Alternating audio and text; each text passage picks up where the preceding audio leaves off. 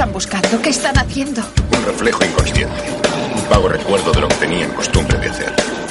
Este lugar jugaba un papel importante en sus vidas. Todavía están ahí. Y nos buscan. Esto es Saben que estamos aquí. No. ¿Pero quiénes son ellos? cuarentena. Son como nosotros.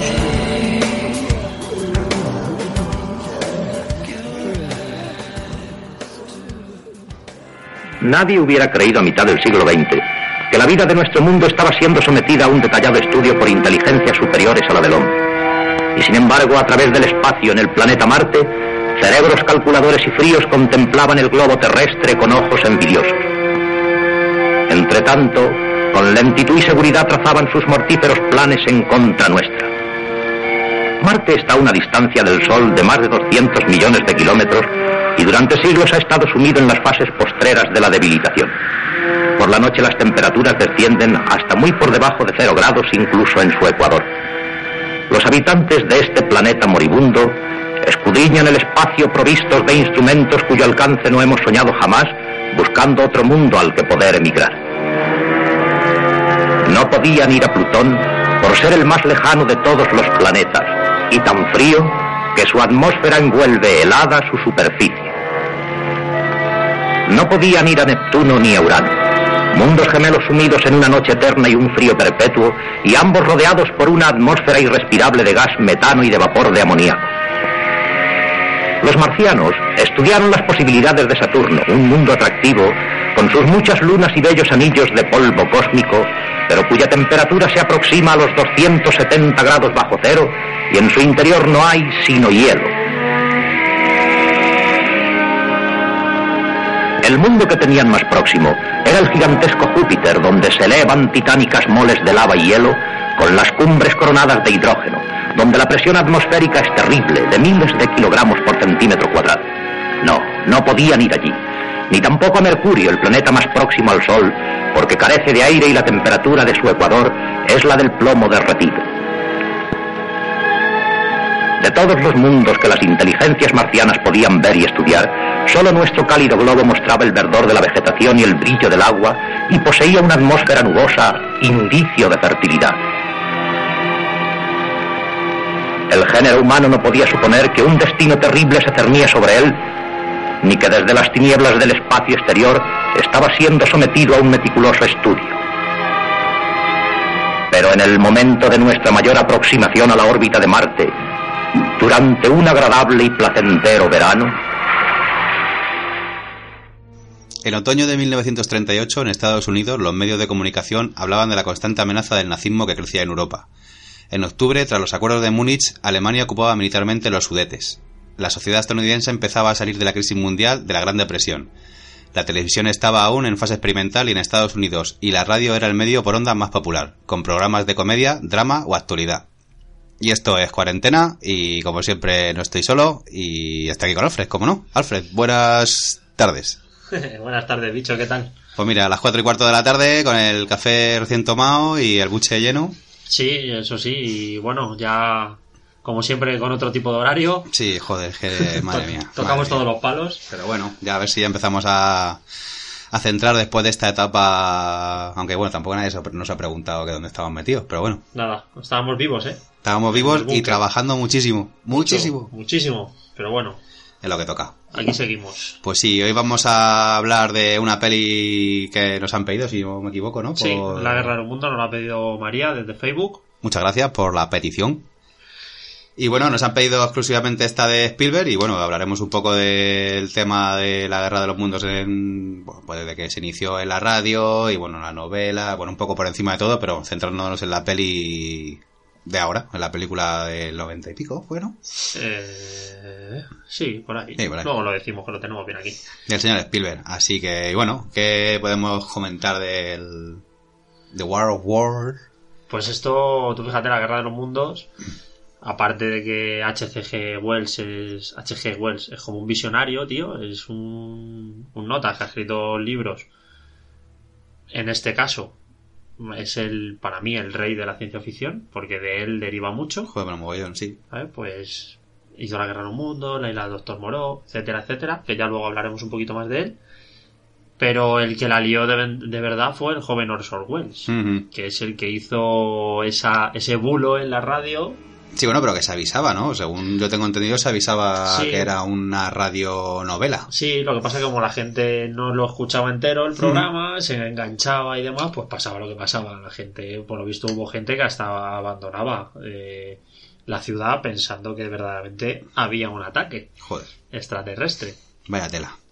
Eh, además, este hombre, el joven Orson Welles, había adquirido cierto prestigio interpretando en la radio algunas obras clásicas, como Los Miserables, y bueno, había hecho otras tantas, porque creo que creo que también había llegado a hacer algo de Superman, no sé, un montón. ¿vale? Yo sé de que, de, que lo, no, lo, lo escuché hace un montón que sí había una radionovela de Superman que la gente les tenía ahí súper súper pillados además.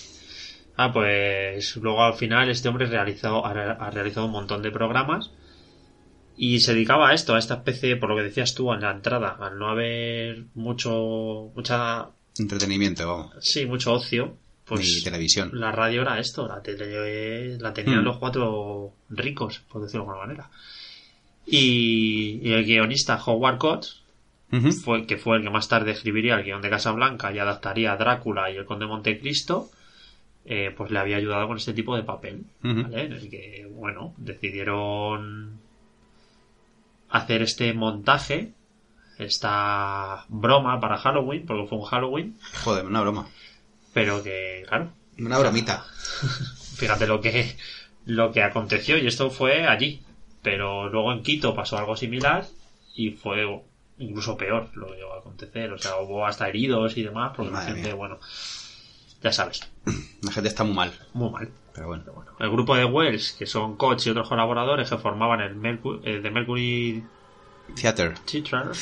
Theatre, trasladó la novela de H.G. Wells de la Inglaterra victoriana a los Estados Unidos de 1938. Ya ves. a Nueva Jersey.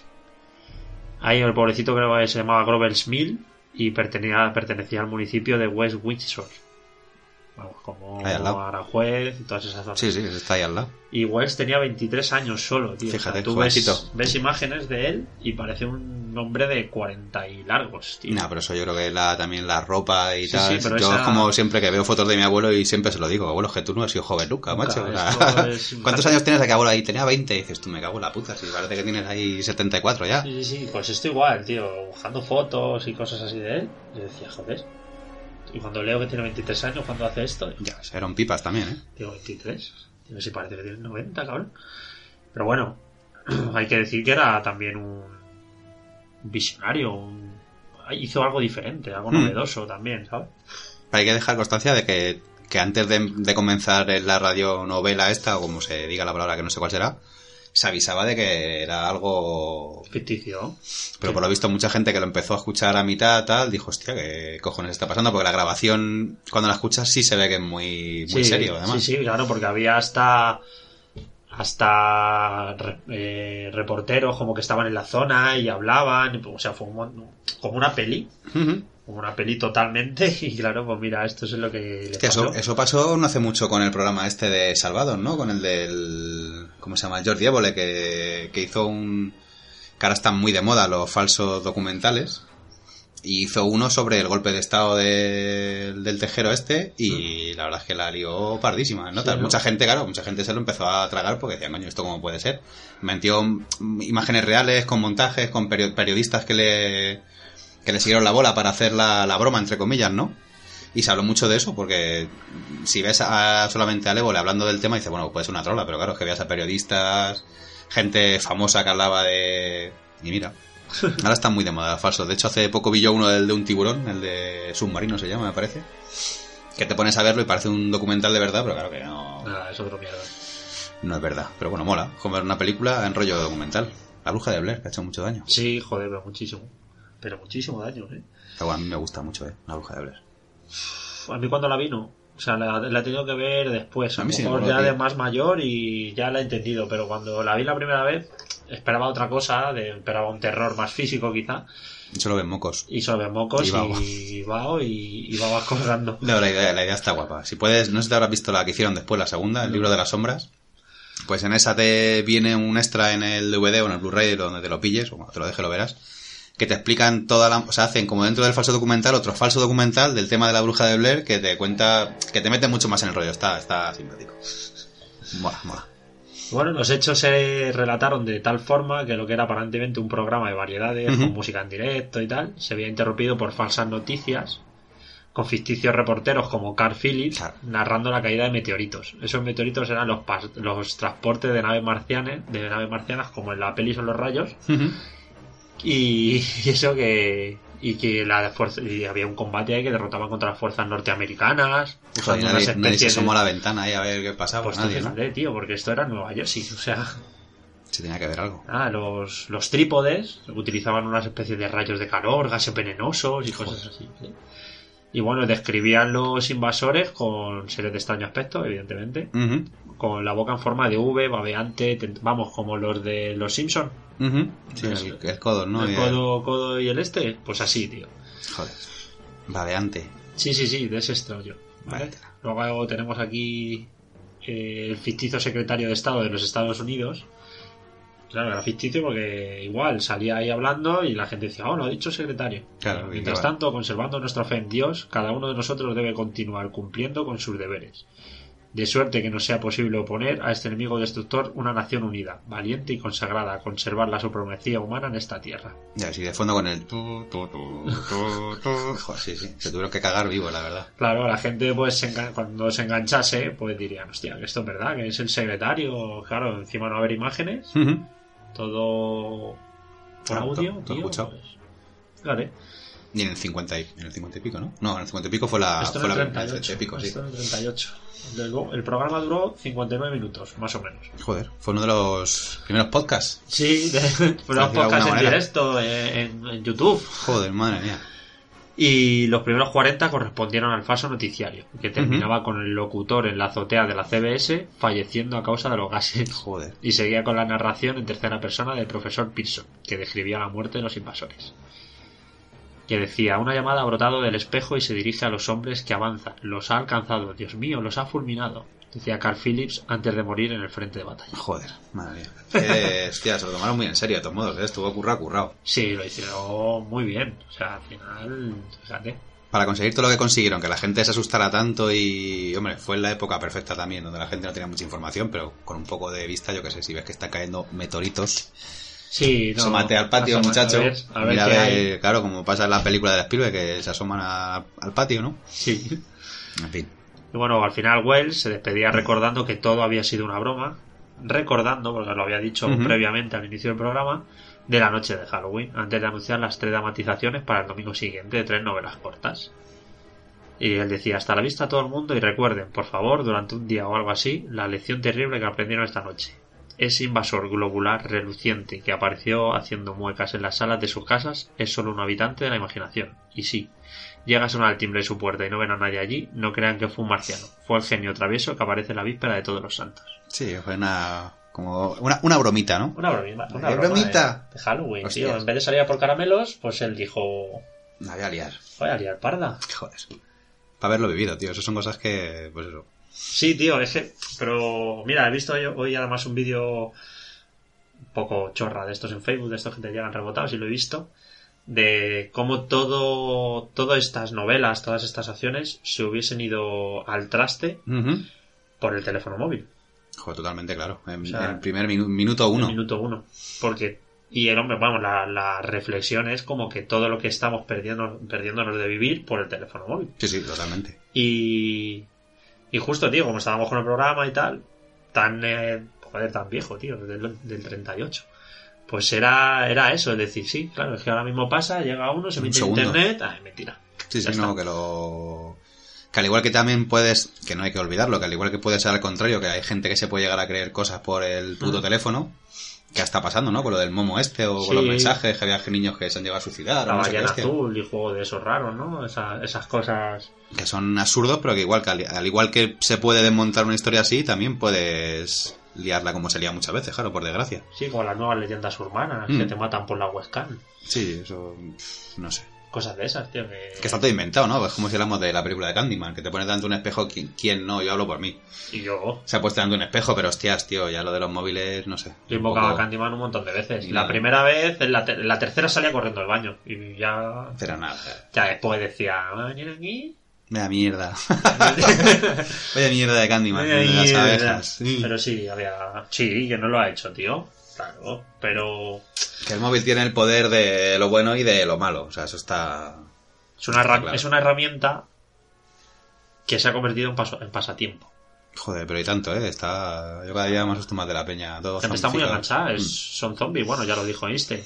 Mm. Sí, sí, son zombies, tío. Bueno, soy, son, somos. Somos, somos. quieras, ¿sabes? Porque que es verdad que yo no le doy un uso tan Yo, bestia. el uso que le doy ahora mismo es el tener el iBox enchufado para tragarme todo lo que pueda. Yo tengo el- yo lo que el Amazon Prime, ah, no, perdón, Amazon Primo, doy fe que aquí todos los días llega un paquetito a esta casa. Sí. Doy fe, al búnker, todos los días. Todos los Paquete días. de Amazon. joder. el Amazon y, y el Amazon de la música.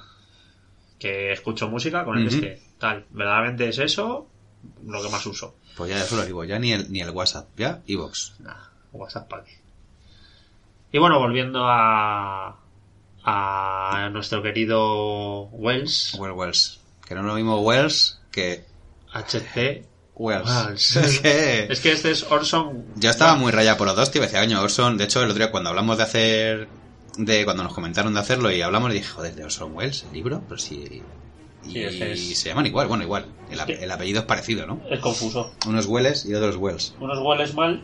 Y Orson Welles y- Orson Welles a. HCG, HCG Wells. HCG. Este, pero HG es un, es un, es un hacha, es, es un tío, macho, como pudiese ser Poe, Lovecraft, no sé. Tú lo pones en ese. En ese podio, incluso por encima de ellos. ¿Mm?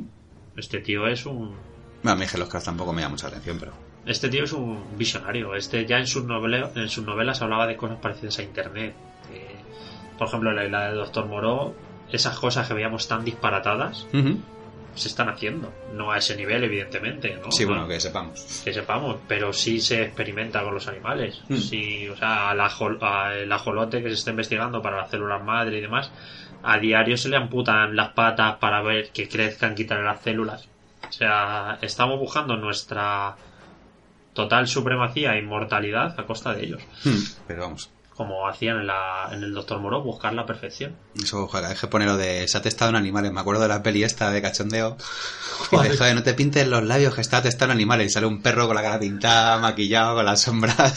Es- que es igual que esta. Cada vez que veo esta, la película esta me acuerdo de la de coña, tío. Hay veces que la, Sí. las mezclo además. No sé mismo cuál es la de coña, pero no, no recuerdo el título cuál era, pero la recuerdo bien. Bueno, ¿qué me dices de la reacción pública que hubo? Joder, pues que la gente, al igual que los flipos, tuvieron que enfadar también muchísimo, ¿eh? Me lo imagínate la que se tuvo que liar. Tú imagínate, el que se tiró de la ciudad porque sí, cogió un avión allí en cero coma y apareció en tal, pues dijo, hostia. pues fíjate. Seguramente que le llegaron muchas denuncias y sí, historias, tuvo ¿no? que... Bueno, eh, Orson, vamos a dejar el apellido, en un encuentro con la prensa al día siguiente de la emisión, tuvo que... él no sabía que iba a causar este pánico. que- pero es que lo avisó, hostias. Claro, él lo avisó, él no sabía que iba a causar este pánico y tal, pero tuvo que pedir perdón, tío. Joder. Y luego, mogollón de radio oyentes aterrorizados toman, toman una obra de teatro bélica como algo real. Muchos huyen de sus casas para escapar de la invasión de gas marciana. Madre. Llamadas telefónicas inundaron la policía durante la emisión de la fantasía de Wells. Pero se llega, se llega a hablar en algún momento de- en, en la novela o llega a decir el, el marciano en algún momento. Es que es lo que no me queda a mí tampoco muy claro. Si habla como... No, creo que Marciano habla. a- a- creo que menciona invasores y. Que rápido a todo lo marciano. Ya, porque sí, pues marciano. Creo que no. Joder. A lo mejor extraterrestre sí.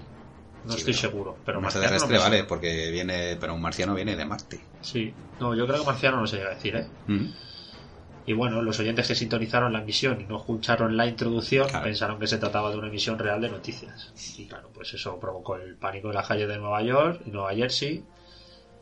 Que me les imagino a todos en la calle con las escopetas, tío, por si acaso. Pues no te extrañe.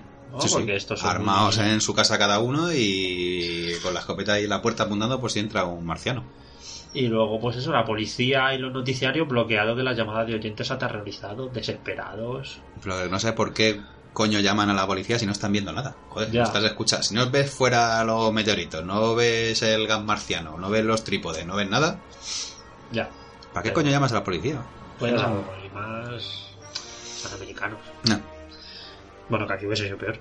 A ver, al día siguiente salieron protestas exigiendo, exigiendo responsabilidades. A mí lo de la responsabilidad me hace mucha gracia. Responsabilidad la tuya, que eres un cazurro y te lo has creído. Escúchate el programa entero. Claro. Hombre, a lo mejor antes no era tan fácil, ¿no? Poder escuchar... Sí, pero joder, si lo has, si lo has puesto y te estás enterando, pues se escucha No. todo, ¿no? No sé. Sí, ahora mismo la peña cuando lo- el que lo puso mientras hacía la comida y empezó a escuchar un cacho, pues... Dejó el fuego puesto, perdió la casa, se le quemó. Pues no te extraña, ¿eh? Que a alguno le pasara eso. Mm. Coger los críos y te de la casa, que sí, que sí, que la pudo liar parda seguramente. Por lo visto, eso, había. Se decía que jamás se había vi- visto tanta gente súbita e intensamente conmocionada en las calles y paseos de todas las localidades del país Ya ves. durante la noche en cuestión. Y encima, como era Halloween, pues ya... Haldin date. Cattrill decía que era un estudio de psicología del pánico en 1940. Ujú. Hablaba de la invasión de Marte. La invasión desde Marte. Pobre martes. Pobre, pobre marcianos. Y luego foto de la NASA del cráter, del cráter de Orson Welles en Marte. El cráter se nombró en honor a Wells y la invasión marciana la guerra de los mundos. Joder. O sea, tú fíjate lo que... Sí, no, que es que movió, removió mucho. Sí, pero todo por la histeria colectiva. Basta que X personas se lo crean y se propague, tío. Sí, así nacen muchas cosas malas. Y mira, tío, y tú fíjate la que se lió, tío.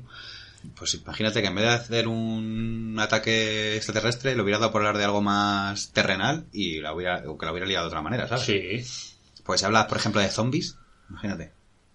Mm. O de, yo qué sé, o de, no sé, que es otra cosa, está bien hecho porque habla de algo que, joder, que es ficticio, que es ciencia ficción y la gente se lo cree, pero si llega a hablar de algo más terrenal, lo mismo puede haber liado... Una gorda, sí. O de, o de una guerra real. No, no te fíes de tu vecino, mátale, tal, no sé qué, y sales y te cargas al vecino, que son capaces, algunos son capaces, claro. Sí, sí, sí, tranquilamente. Mm. Estamos hablando de una nación bélica. por Sí, sí, muy armada además. Y muy armada. Pues sí. Pero fíjate. Váyatela. Luego hay estudios posteriores que mitigan o reducen el impacto real del pánico, diciendo que pudo ser exagerado. Yo, yo creo más eso. Yo también Fíjate que no tuvo que ser que a lo mejor algún colgado, pues oye, que sí, que se le fuera la pinza, pero. Que no sé, tío. No sé, es- pues, hablan de un movimiento bestial, pero claro, es que no pero estar bueno, allí. Eso también nos pasa aquí en España con nuestro gobierno, ¿no? Que Eso vas a una es. manifestación en contra del. para el tema del paro y dicen que hay. 10.000 personas. Sí, y sin embargo es de lo que sea y te dicen que hay 23.000 millones. Claro, siempre es lo que te interesa. De lo que siempre hay muchos son la gente que va a ver el fútbol. No, no, eso siempre, Siempre. Siempre. Te voy a decir con mis respetos, pero no, mentira. Fútbol para lo, para lo que le gusta el fútbol. Eso es. A comer pavito, chico. Luego la Universidad de Princeton, dirigida por Hanley Cantrill, que es el que hablaba antes, decía que la invasión desde Marte concluye con 1,7 millones de estadounidenses, esta- ¿no? americanos, Ujú. Que creyeron en el, de- en el desembarco alienígena. Y 1,2 millones de personas se asustaron o fueron perturbadas. Que son cifras muy grandes de todos modos. ¿eh? Muy grandes. Luego hay sociólogos que durante las últimas décadas, como Robert Bartholomew, de la Universidad de James Cook, Joder, ha puesto fino esto hoy, ¿eh? Entre Sí. nombrecitos. ya tío, pero es que es todo extranjero. ¿Qué ¿Qué hacemos? James Cook? James Cook. James Cook, James Cook afirman que la extensión del pánico tal como se relató en la obra de Cantrill y posteriormente fue enormemente exagerada. Claro, es de cajón. Por- al parecer, Cantrill solo entrevistó para su trabajo a 135 personas. Que ya son. Aunque no obstante, no se pone en duda que posiblemente decenas de miles de personas en Nueva Jersey y Nueva York estuvieran realmente asustadas. Los sociólogos apuntan hoy el poder de los medios de información, no como el causante de histeria de masas por la retransmisión del ataque de Wells, sino el ataque de Wells. Me Wells. imagino a él subido en un trípode, tío, de esos ¡ah! como Godzilla. Joder. Y los sociólogos apuntan eso, pues el poder de, de los medios de comunicación. Pero que es que los medios de comunicación a día de hoy sigue siendo esto. Sí, mentira tras mentira. Mentira tras Pocos hay mentira. que. Seguramente estos medios de comunicación incluso fuesen más fiables que hoy en día. Porque siempre ha habido historias políticas. Pero sí, ¿qué te vas a fiar? No. Si al final te lo está contando un nota que tiene ciertos intereses y ciertas historias. Sí, sí, que no hay información, es desinformación, ¿no? Es totalmente, totalmente mierda. Pues sí. Información de mierda. Pero bueno, la gente se lo sigue tragando, tío, que esto es... Es la movida. Todo el mundo se lo traga. Te lo pongo y te lo tragas. Te bueno, digo. que siempre habrá gente que sea un poco más... Eso que lo dices tú a la otra vez con los móviles, pues cualquier mierda que pase, pues lo están mandando y ya sabes que es mentira, que es verdad o que... No sé, hay demasiada sobreinformación, ¿no? Estamos saturados de información y eso está un poco bueno. Claro, no, porque al final entre la, la falsa información, la de verdad, al final se juntan fronteras.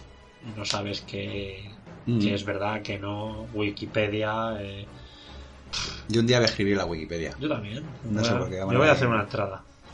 No, que me salga algo. A lo mejor te lo tapan, ¿no? Si Lo voy a poner, una chorrada. voy a poner con palabras guapas y tal, intelectual. me voy a calzar las gafas y. Claro, todo el mundo puede poner lo que quiera. Igual que nosotros podemos comentar una peli, una serie o un libro por aquí, que quien lo escuche se pueda creer lo que decimos. Que al igual nosotros esta información la estamos buscando y la estamos sacando de, de otros sitios. Pues con los, las noticias igual. Podemos hacer un noticiario nosotros, tío. Sí, Hmm.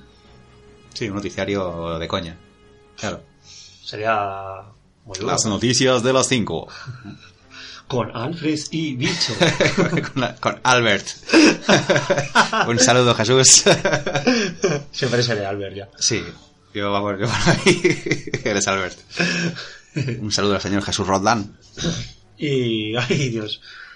Se me ha ya la pinza. Se le ha ido la pinza, pues vuelve. Como. Vuelve con el trípode. Yo tenía un amigo al que le llamaban el trípode, fíjate. Yo Al también. Sí, sí. Nosotros también tenemos un amigo, un amigo, Adán, que le llamaban el trípode y. ¿Por qué será? A lo mejor es por los ruidos, ¿no? El tu- Sí, sí, era muy biónico él. Sí. Sí, no se caía, nunca lo he visto caerse de boca, pero bueno. Joder. En fin. Datos, Datos, datos. datos. Datos, datos. Eso lo decía cortocircuito, ¿no? Mm. Datos. Jo, qué grande cortocircuito. Pues sí. Número 5, tío. Pues nunca hemos hablado de cortocircuito, pasa que bueno, tampoco hay mucho que. ¿Qué vas a hablar? Del lobo de mierda. Hombre, a mí me hizo mucha ilusión ver esa peli. La vi claro. millones de veces, tío. De hecho, es una de las pelis que yo recuerdo. Que, o sea, que me hace recordar el sonido de la entrada del VHS al. Sí, el... Joder, tío, que tengo ese grabado, Esos- esos ese sonido ¿no? grabado a muerte ahí en la, la puertecita del VHS. Clic, clic, clic. esos cabezales ahí entrando. Y luego cuando te decía tu padre, ya, ya están sucios los cabezales, ¿qué Sí, has sí. hecho? Ay, dale al tracking, papa, dale al tracking. Todo se arregla con el tracking, tío. Todo, todo, Antes había tracking, ahora ¿qué haces? Nada. Comprarte Joder. una, comprarte una tele 4K. Claro, nada, pues yo no. Yo nada. No tengo ni tele en la habitación. ¿Qué me cuenta de H.G. Wells? Pues yo te puedo contar poco, la verdad. El- ah, ese es el nombre original, ¿no? Her- Herbert, Herbert Herbert George Wells, que no es igual que, que Welles. Que Orson Welles. Pues este señor, este señor nació el 21 de septiembre de 1866, que ya hace, en Londres, y supongo que falleció en 1946, ¿no? El 13 de agosto. 13 de agosto. O sea, que tuvo una vida más o menos... Bien, para la época, bien, larga. No estuvo, no estuvo mal. Y bueno, pues como hemos hablado, fue un escritor, novelista, historiador y filósofo británico. Fue un, ato- un autor, perdón, prolífico que escribió en diversos géneros docenas de novelas, relatos cortos, obras de crítica social, eh, sátira, biografías, autobiografías. Y bueno, en la, autor- en la autor- en la actualidad es recordado por su novela de ciencia ficción. Yo la verdad es que por lo que más recuerdo a este hombre es por, por escucharle en el tema de la guerra de los La mundos. Guerra de los Mundos. Yo, No he leído nada, nada de este señor. yo me leí la, la isla del Doctor Moró No, y me, leí La Guerra de los Mundos hace tanto que no la recuerdo. De hecho, he pedido que me lo presten. Y lo que pasa es que se me están acumulando los libros por falta de tiempo, pero bueno, en breve le meto. Pero la isla del Doctor Moro he visto las dos. La de 1896, Ujú. creo que es, o 97. Y, y la última, la de Val Kilmer y...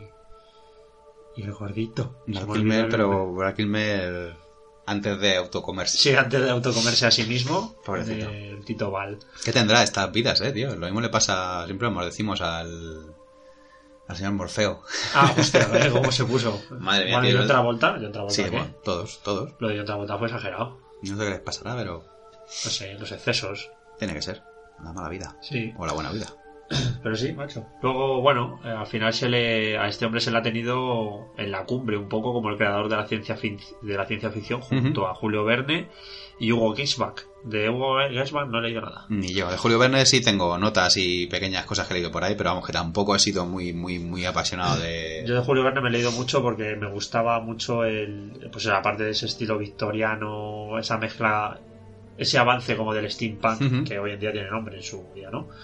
Esa tecnología ahí basada en vapor, en éter y tal, me- Julio Verne siempre me ha gustado mucho por ese aspecto. Y el Éter también, ¿verdad? El éter sí, El Éter nos encanta. El éter me gusta.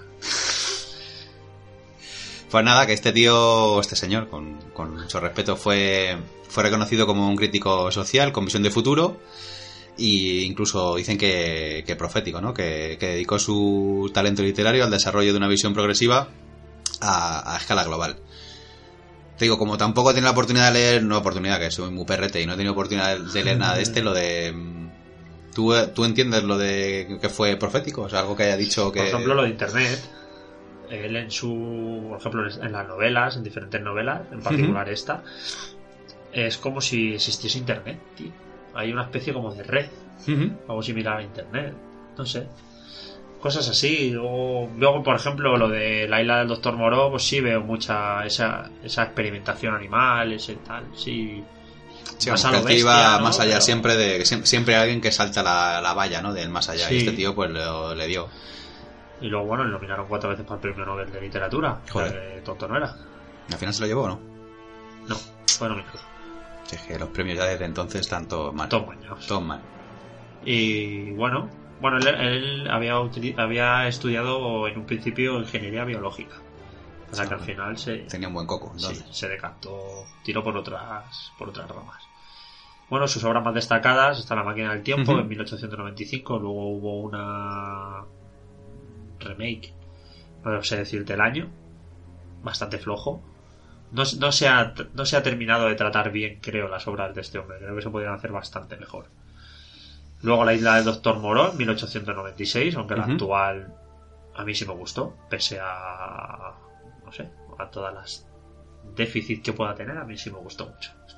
Sabemos que sobre gustos. El hombre invi- invisible en Ujú. 1897, igual ha sido traída a la actualidad. Bien, la última que recuerdo, o por lo menos recuerdo yo, es la de Kevin Bacon, que me gustó bastante. Sí, está chula. Me gustó bastante, además tiene un guarro. o sea, también me hacía mucha gracia en la de la. La esta de la Liga de los Hombres Extraordinarios, que también Sí, salía por ahí, ¿no? Que sí. hacen un- una mezcla de personajes muy. Sí, Es una peli que a mí me gustó muchísimo, que, hombre, ahora mismo no sé si... Bueno, me la volvería a ver, de esto que un sábado, un lunes, comiendo te la pones, te la ves. Mm, Mola, mola. A mí me gustó, me hubiese gustado de hecho que hubiesen hecho a lo mejor una más. O, o algo Sí, así. una... Por ejemplo, tiene un poco rollo de como los mercenarios, ¿no? Sí. Si hubiera hasta- sí, hubiera, nada más tienes para meterte. Imagínate a ver a Jason Borges y a Michael Mayer, por ejemplo. por ejemplo. Sí, eh, no, pero es- ese tipo, incluso más.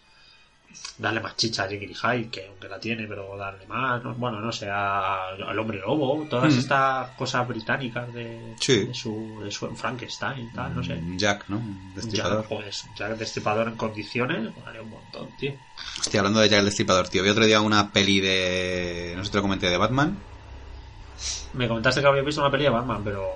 Joder, tío, brutal. Con la época de... Es como que va a por, a por Jack el Destripador. Es de dibujo, pero para adultos también, de DC. Recomendable. Si te gusta Sí. Batman y... Sí, la- Batman de DC es el que más me gusta. Pues si mezcla Batman y luego encima están en la época de... En la época de, de Jack el Destripador, que es que tiene un... Está, guapa. Hombre, ese, ese rollo. Es que esa es la Inglaterra que mola. Pues ahí lo tienes. Eh, Bueno, tú de hecho vas a ir dentro de poco a Sí. Londres. Así te echas una foto por ahí en Sí. las calles de Jack. Haré muchas fotos. Claro. Pues sí, bueno, por lo que te decía, mi Batman es mi favorito de DC. Ah, bueno, mando un saludo a todos los amantes de Aquaman, porque dentro de poco ya estrenan Aquaman y se ha quitado el pijama y se ha convertido en un hombre tocho y grande. Es verdad, iba en pijama. iba en pijama. Y parece que tiene hasta poderes, no solo hablar con los peces. Hostia, a ver qué, a ver qué se le da ahí. Madre mía.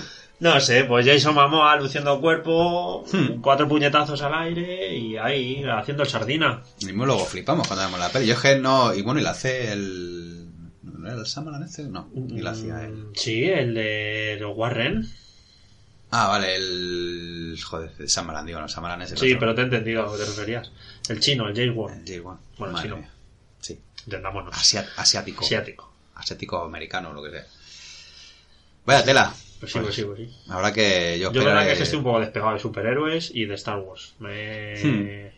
Estamos muy saturados de. que son temas que ambos nos molan, porque yo Star Wars me flipa, Sí, sí. me mola mogollón, pero yo creo que ya se le está yendo un poco la. Es que es demasiado, tío. No llegas a disfrutar una película cuando ya hay otra, cuando hay no sé qué, cuando hay 55 podcasts. Sí. Hablar de otras cosas, coño.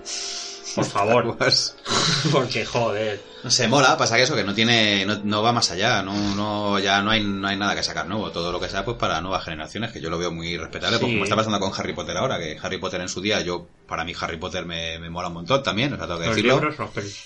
Los libros. A mí los libros me gustaron muchísimo. Luego me he visto las pelis, pues igual, pues por, por, por verlas, tal. Por poner caras. Pero ahora, pues eso, se ve que la nueva generación de magos, pues va más dirigido hacia los mayores. Yo he visto Harry Potter de mayor, entre comillas. No, no, sabemos de cuándo la primera de Harry Potter, pero vamos, yo la he visto ya de adulto y me gusta igual. No hace falta que crees una nueva gama de brujos o magos. La saturación, tío, es que está claro que hace años matábamos por una película de superhéroes Y que ahora... te veías Batman y las tortugas ninja y estaba flipando y ahora que ya no sabes. Pero bueno, como todo, como las series, como... Todo. Bueno, ahora han sacado una nueva, una nueva serie. Como siempre nos vamos del tema, pero bueno. Sí, da igual. Es tu casa, tu Eso búnker, es, nuestro búnker. Eso es nuestro. Ya va, pea. Eh, vapea. Échame el humo. Ay, hijo puta. Pues el. Pues como ahora han hecho una serie, tío, de Romeo y Julieta. Ajá. Julieta es una bruja y Romeo es un vampiro. Es como seguir rizando el rizo. Es que yo sé. Putos vampiros, tío. Por favor, que vuelvan a Nosferatu. Y le dé. Hablando mal mucho por culo a todos los vampiros estos que nos están Ya, pero luego igual está pasando con, con, los, con los zombies. Que te, a mí hay veces que me dicen, joder, eres muy friki de los zombies, tío. No soy friki de los zombies. Pasa que es un tema que me gusta mucho, que lo hemos hablado mil veces por lo que me produce y los recuerdos que tengo. Y es que ahora ya hablas zombie Walking Dead, pero ¿por qué Walking Dead? O sea, vamos Es a que hay ver. mil cosas. Hay No mil sé, cosas es- y las hay mejores. Pasa que bueno, que llega en un momento que la gente la gente entre no no sé, no decir normal, ¿no? Pero la gente que no está acostumbrada a esos temas, pues lo veía como algo normal. A mí me molaba cuando era algo más Que tenías que buscar. apartado, claro, que tienes que irte todo a un festival a buscártelo, o a hablar con gente y hacer contactos para conseguir. VHS, tal. No sé, ahora ya es que eh, zombies, tiqui tiqui tiqui, internet, acá, Mil series, mil cómics, Hmm, mil libros, porque lo de los libros de zombies ya también es. hmm. Que te encuentras libros buenos, pero que hay otros que dice, yo pues eso, intento comerme todos los que puedo, pero hasta la fecha, pues eso, que encuentra, es difícil. Es que cuando hay mucho de un tema es complicado de sacar, pero bueno, es la ley de la oferta y la demanda y es Sí. lo que hay. Pero bueno, aprovechar y leeros Sevilla, Ciudad de los Muertos de Sí, Jesús. sí, sí, sí. Vamos sí. a aprovechar porque es otro enfoque de los zombies que bueno, está- está bien. Es diferente, o sea, no es lo no vas a ver cualquier. Hostia, pues sí. Sí, sí, sí. Y aparte iba, pues mira que hablamos del libro de zombies, la trilogía que te dejé a ti de este señor que se me acaba de ir el... El nombre, a mí también no El me lo nombre, acuerdo, pero está bien. Eh, está Apocalipsis, Apocalipsis, Apocalipsis Z. Sí, con Pues, su gato. Sí, brutal, con el lúcu- lúculo. Me encanta el gato. Mira a mí, librazo. Y bueno, le damos a, ya que has dicho libro, le damos a un poquito una intro corta y breve al libro Hmm. de, de HCG, HG, joder, HCG, tío, porque me sale HCG. HG, pues Antes igual. buscando le he buscado como HP y claro, me salían impresoras. Impresora. Pues eso nos pasaba cuando hablamos de... Cuando hablamos de... ¿Cómo se llamaba este? Del de... El de... Joder, de Viernes 13. sí, tío. ¿Cómo, era? ¿Cómo decíamos? El... Ah, da igual. da igual. Bueno, el que quiera que lo busque en, en temporada anterior, desde los principios. Madre mía. Además que hicimos ahí por ahí una cuñita muy simpática. sí, la de, de, de cachondeos. Bueno, pues el libro.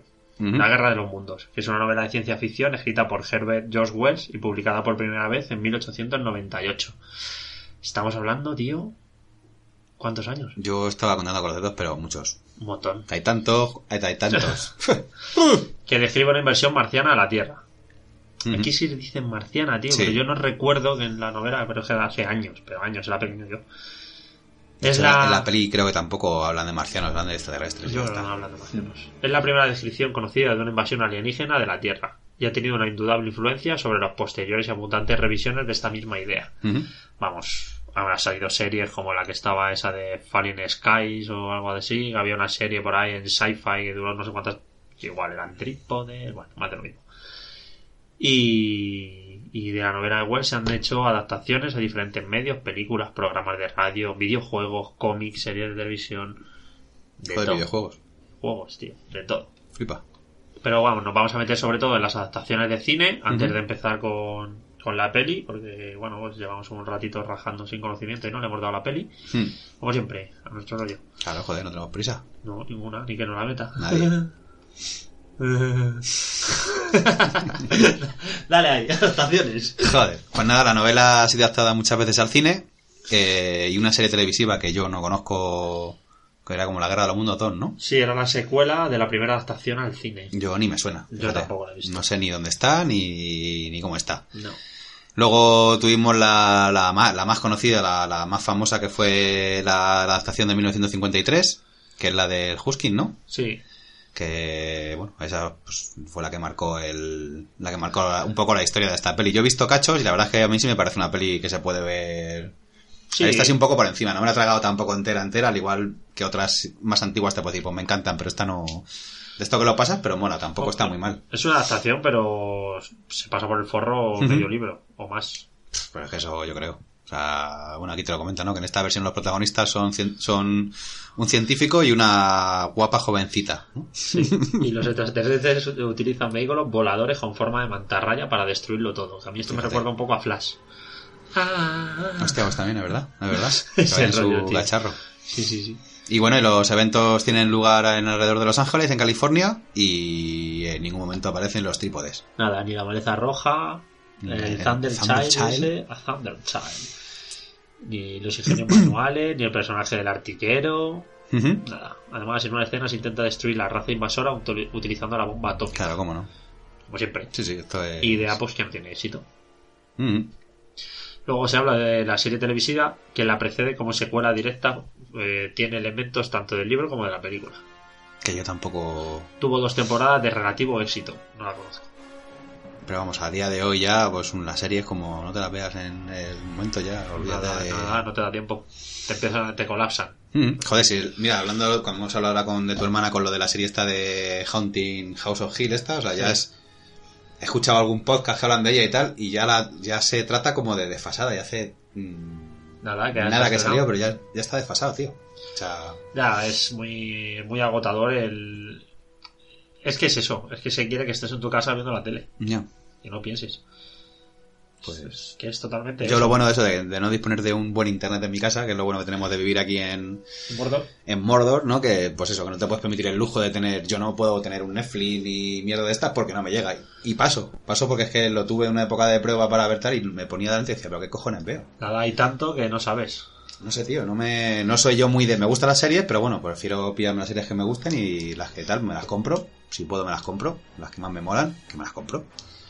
Y, y fuera. Alguna me descargo, pero si me gusta, pues me la termino comprando. Eso está claro. No, a ver, lógico. Yo sí es verdad que uso Netflix, pero que puedo a lo mejor... Bueno, ahora que tengo algo más de tiempo, a lo mejor veo un capítulo al día de algo. Ya ves. Porque hace, pues, que yo, dos meses o por ahí, desde dos meses para acá, Full. Dormir y trabajar. Sí, sí, es lo que nos toca. Es lo que nos toca. Así bueno. nos va. Pero se ha acabado. Ya Nada. Vamos, vamos a mejorar ya, vamos ya a mejorar. digo, vamos para arriba como la espuma. Pues sí. ya te digo. Y bueno, eh, ¿eh? No estamos bebiendo nada. No, hoy no hemos bebido ni... Ni cafés, Ni cerveza, ni Coca-Cola, ni nada. hostias, ni, tal, ni fumado, ni nada. Nada, estamos en una línea diferente de vida. Y yo vape- vapeando, fíjate. Estamos en una línea diferente de vida. No puede ser. Pero vamos, podemos hacer un descanso y prepararnos unas... Un cafelito. Por ejemplo. Pues vamos a hacer una pausa y vamos a poner un tema de The Cure que nos ha pedido María. Y. ¡Hala! Disfrutarlo.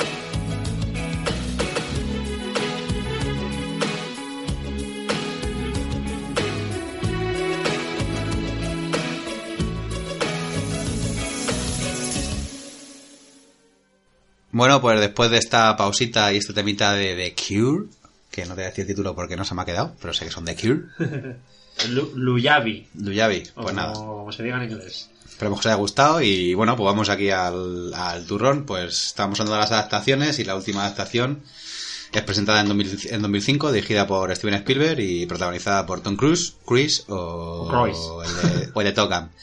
y Dakota Fanning. Eh, ¿Cómo lo me que- gusta Gota Fanning, tío? ¿Sí? Esta- me- me- es una... Tú sabes mi aberración por los niños. Sí. Pues Dakota Fanning, tío, no sé. Hombre, que hace un buen papel, tío. me, me- me cae bien. Pero igual, yo recuerdo más el- la adaptación de risa que... Sí, ¿no? Sí. Claro, sí. Se, pega- se lleva cada Es hostia se la de risa, tío. Nunca puede caer un rayo dos veces en el mismo sitio. es que pilla, tío. Por todos lados, pobrecita. Sí.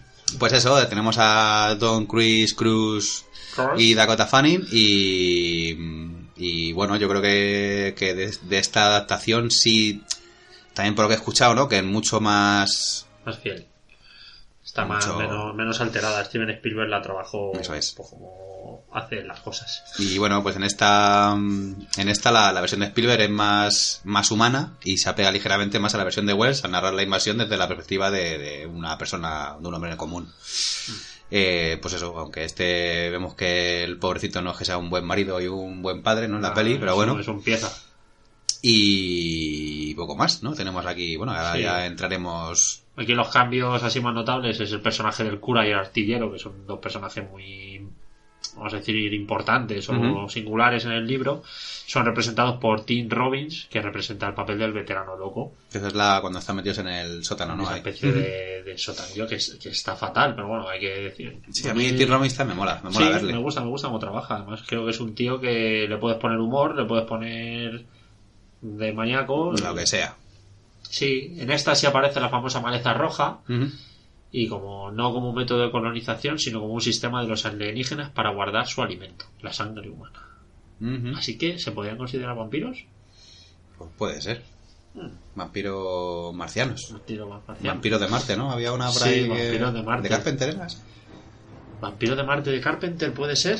No sé. Así estoy diciéndotelo así un poco... Es que pegar pega también, porque sé que está la de vampiros, Vampiros. de John Carpenter. Es así. Es así. No, la de Vampiros de Marte no sé, ahora mismo no, No, sé. no creo- no de, creo que sea de de quien sea. De modos, sea. ahora mismo lo vamos a buscar. Sí, no creo que sea de Carpenter. Y bueno, pues las dos versiones de la peli son también del 2005. Una de ellas es la de la factoría de Asylum, que tampoco te puedo decir que... Sí, así lo ha hecho mucho, sí. Sí. Es que ahora mismo no me viene a la cabeza, pero.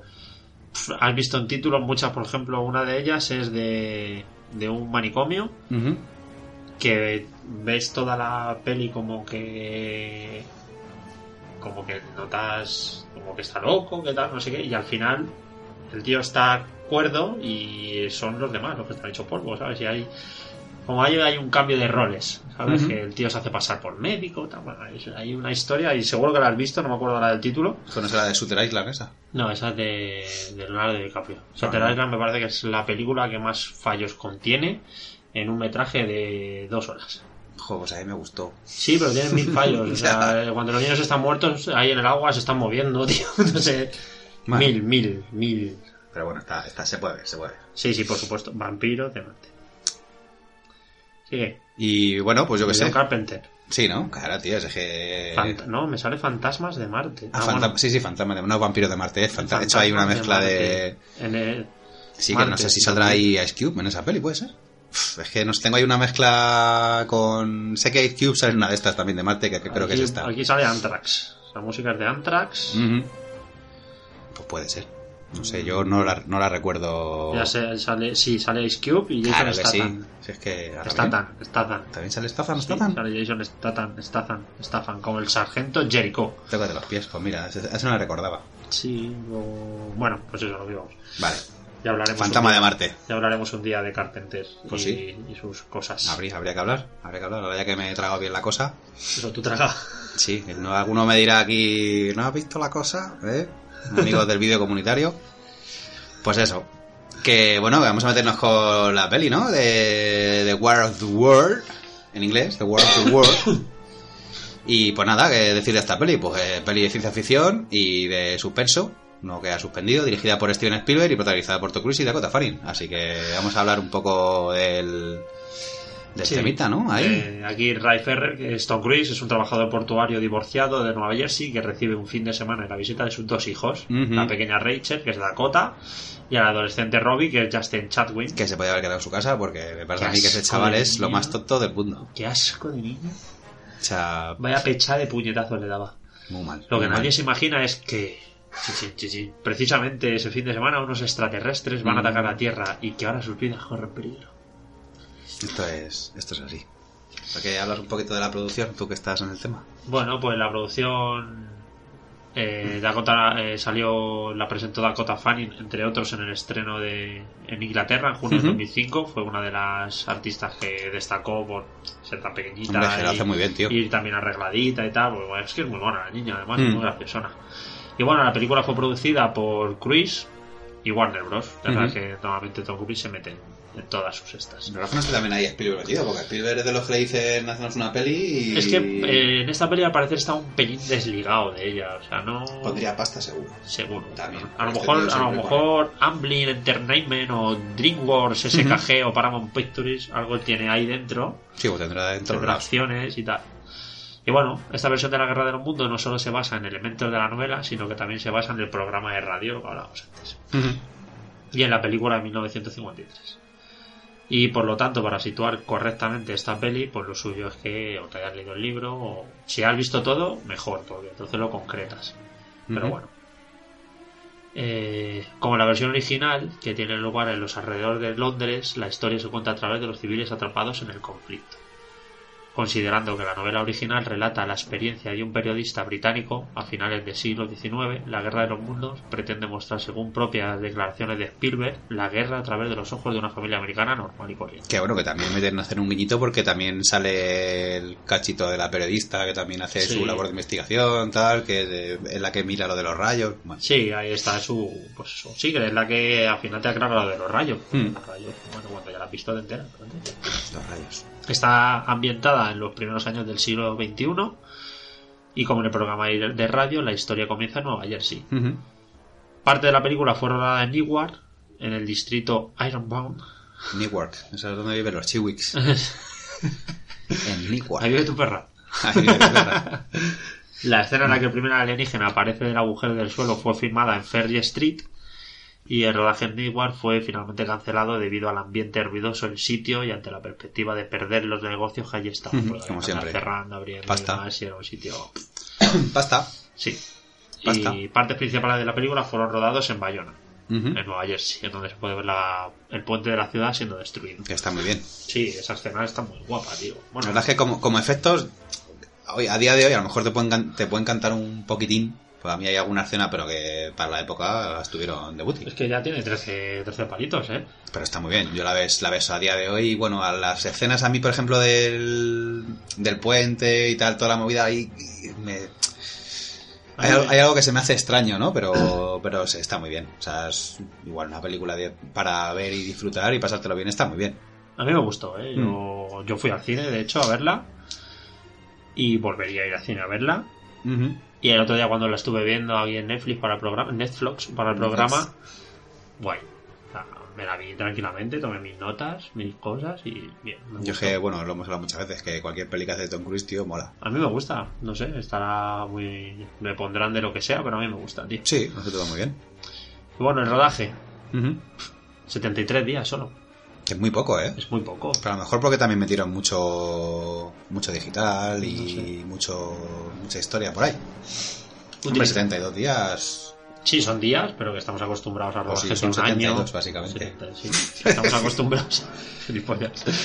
Estamos acostumbrados a rodajes de un año. Hmm. Una super mega producción, ¿no? A lo mejor esto fue algo más discretillo. Sí, puede ser. No sé. Utilizando cinco etapas de sonidos diferentes, así como en lugares de California, Connecticut, Nueva Jersey, Nueva York y Virginia. La película no fue rodada en público, evitando que los detalles fueron filtrados antes del estreno. Joder, Que eso es complicado también, tío. muy difícil. Siempre hay algún bocas o alguien Sí. que dice. He perdido el guion. Hmm. O Fue- que te lo encuentras, no sé. Sé que lo he escuchado en algún sitio. Pero algún guion que otro ha aparecido, que si en una cafetería de no sé dónde, qué tal. O sea, siempre hay movidas de estas. Con de- Marvel ha estado pasando cosas de esas, También. de que si el, el Samuel L. Jackson había perdido un guion y le apareció no sé dónde, en otro lado. Yo leí por ahí que la Gamora, me- la que hacía de Gamora me dio también un poco la gamba, ¿no? Porque ella supuestamente la peli de, de la última peli muere. Mm. Pero por lo visto la última cena que hubo de equipo y tal, dijo, bueno, pues nos vemos en el próximo rodaje. Como diciendo, yo no me he muerto. Yo sigo aquí. Así que... Nah, pero porque vivirá en flashback o con la piedra alma o alguna mierda de esas. Eh, bueno, fue estrenada en Estados Unidos el 29 de junio y en el Reino Unido el 1 de julio. Un éxito de taquilla y se convirtió en la cuarta película de mayor éxito en el 2005 a nivel nacional, Qué mucha pasta. con 234 millones de dólares en América del Norte y 591 millones de dólares a nivel mundial de recaudación. En el momento de su estreno fue la película más taquillera, prota- protagonizada por Tony y por la niña Dakotita. Dakoti. Eh, casi todo el rodaje tuvo lugar en Virginia, Connecticut, lo que hablábamos antes, ¿vale? Y la filmación de la película duró aproximadamente 72 días. Spielberg originalmente se propuso filmar La Guerra de los Mundos después de Múnich. Pero a Tom Cruise le gustó tanto el guion de David Coet que sugirió que a Spielberg posponer el rodaje mientras él haría lo mismo con Misión Imposible 3. O sea lo que apartaron un poco para... para hacer esta, o sea que la peli llegó en estas fechas gracias a Tom Cruise. Mm. Por mucho que digáis lo que digáis. O quien lo diga, ¿eh? O quien lo que diga. lo diga. Y que no me entere yo. Día vamos a hacer un especial a Tom Cruise. Pues sí, tantas cosas. Ahí desde... Desde cóctel. Hostia, pues sí. Sí, Rayman, sí, sí. tío. Oh, qué grande Rayman. Ahí me flipó. Stat. Eh, Charlie Babe.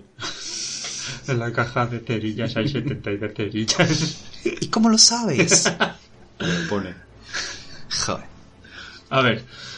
Ay, la mayoría del equipo de Múnich fue llevado a trabajar a la Guerra de los Mundos también. Claro, aprovecharon, ya que los tenían, pues Ahí para ahorrando. adentro. En 2004 los grupos de producción fueron rápidamente instalados en ambas costas para prepararse para la fecha de inicio, buscando localizaciones por toda la costa este y preparando escenarios y sets que la compañía usaría una vez eh, retomara de Los Ángeles, después de las vacaciones de invierno. La preproducción solo duró, solo tuvo una duración de tres meses, Joder. especialmente la mitad del tiempo que normalmente involucra un film del tamaño de envergadura. Spielberg señaló. Sin embargo, esto no fue apretado para la Guerra de los Mundos. Este es uno de mis proyectos más largos en 12 años. Nos tomamos nuestro tiempo.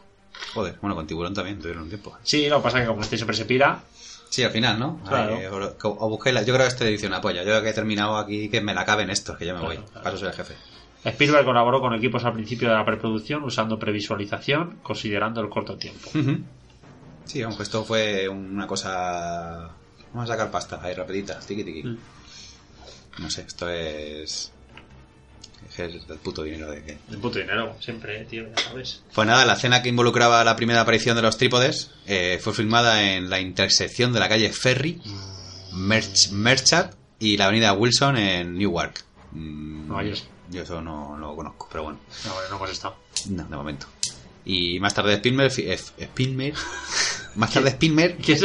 Spielberg. es el hermano tonto de Spielberg. Pues este filmaría distintas escenas en Virginia. Y que yo, pues evidentemente, viendo la película no caigo que es Virginia. Yo tampoco. Eh, y bueno, ¿y qué más? Eh, la, tenemos la escena del ferry esta que también mola. Eh, fue filmada en la ciudad de Athens, en Nueva York. Y la casa de los padres de Merian está ubicada en Brooklyn. Así que esto para los que les gusta el tema de las ubicaciones y demás, pues aquí tienes para... Para pa, Aburrirte. viajar. Pues sí. ¿Y qué más tenemos por ahí? Mira, tenemos la cena del buen, que para mí es un pedazo de cenón también, que a mí me gustó mucho. Pero igual, me viene a la memoria la de la otra peli de coña, tío, y es como que, joder, qué daño hacen esas pelis, pero luego lo que molan, ¿eh? Sí, pero hostia. es verdad que hacen daño. Sí, pero joder, Pero te ríes. están ahí. Pues la cena del 747 estrellado del equipo de producción compró un avión, fíjate, una compra, o sea, ya ahí meten la, la fíjate, costó el avioncito dos millones de dólares. Mm. Y lo destruyeron en pedazos y construyeron una casa alrededor. O sea que Delfus el tío. es curro, ¿no? Ahí, de, montarlo entero, que ya tiene... Sí, y tú además que ves los aviones de cerca, tú sabes lo que es. Y tú, no te jode, Yo lo veo un poco más lejos. te lo ves, lo ves cerca. y eso que es, pues eso, el, de- el de montar un bicho de estos, tío, y construir una casa alrededor, pues eso, que se ve Es que un Boeing, tío. Es que son, son los tochos.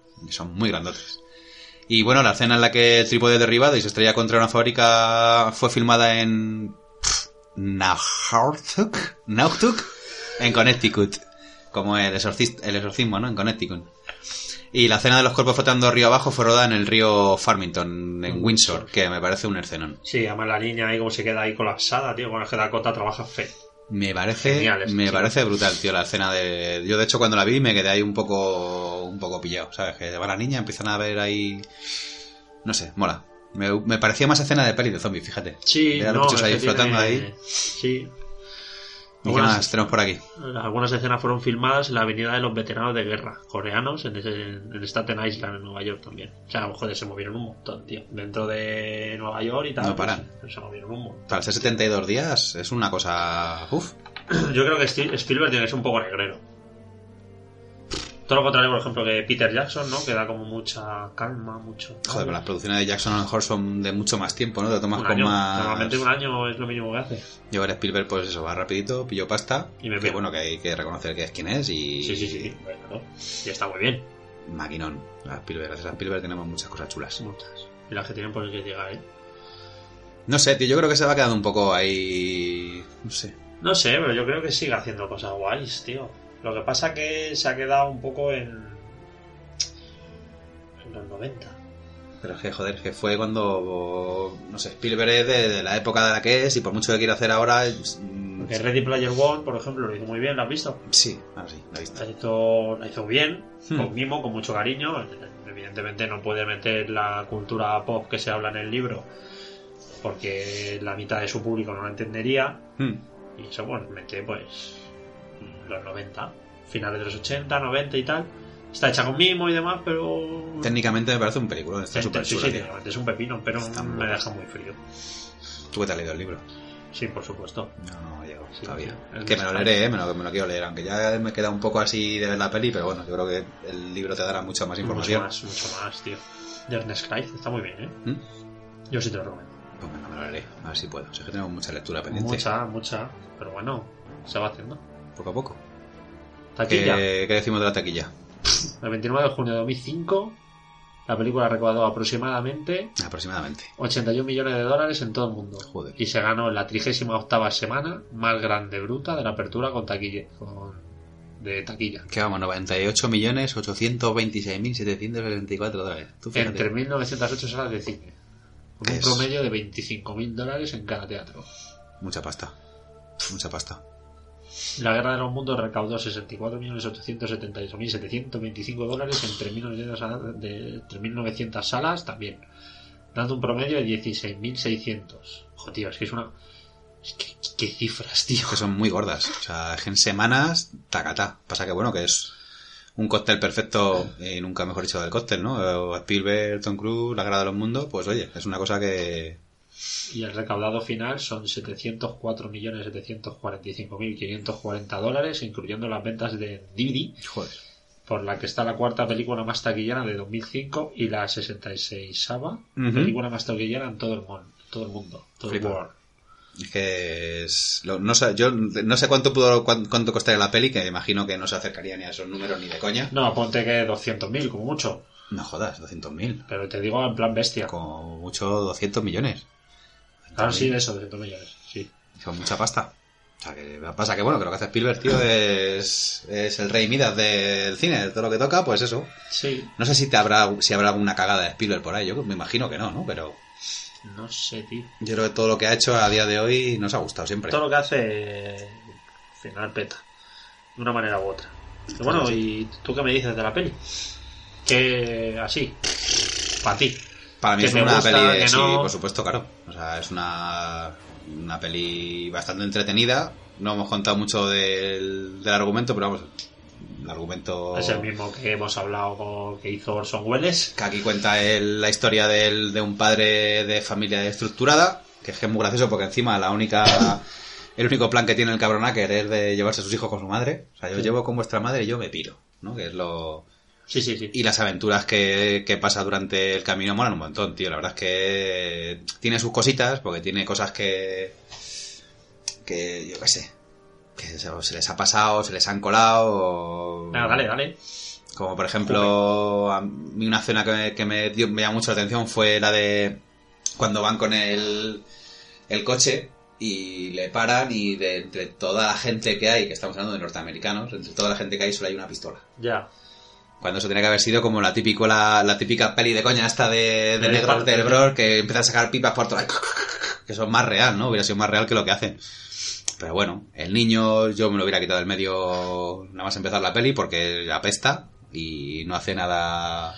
Yo muy molesto. Pasa que también la Dakota pues se le come, claro, es que la Dakota se come a todos los personajes que se encuentren por ahí. Es que Y- no se come a Tom Cruise Bueno. de milagro, ¿eh? Y bueno, algunos fallitos así que puede haber. Yo el otro día, después de volver a verla otra vez, se cargan todos los sistemas electrónicos y la cámara de vídeo famosa está funcionando. Entonces, la cámara de vídeo no lleva solenoide. que no sé qué es el solenoide, pero bueno. No sé, de- va, va, escúchame, va en el coche. ¿Tú crees que el solenoide va en un coche de verdad? No es una frase, a lo mejor lo lleva Optimus Price. Solenoide. Solenoide. Es como la junta la trócola, al final. Es que no, no, no sé, pero vamos, que, que tendrá sus fallos y sus teorías, pero que es un, para mí no es un peliculón, pero es una película súper entretenida, tío, que no te aburres. Palomitera para tiki-taka y echar una buena tarde. La, verdad es que sí. ¿Y qué es lo que más te gusta? Jo, los sonidos de las máquinas, Los de los trípodes, me parecen brutales. ¿Los Y las, y las, sí. Venga, vamos a hacer sonidos. Ah, no, no, de verdad, lo ponemos de verdad.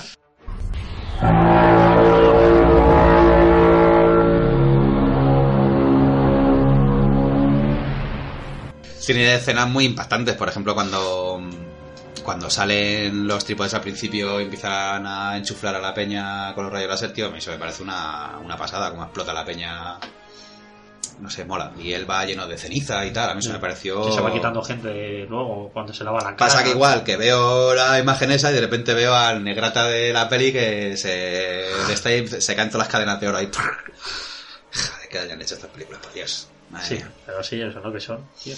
Pero muy bien, tío, la verdad es que y luego la escena del río, pues también marca un montón. A mí la escena del río me mola. Y el cacho de cuando están con el veterano zumbao también es un... El momento es en el que cierra la puerta, ¿verdad? Que es como ya... Sí.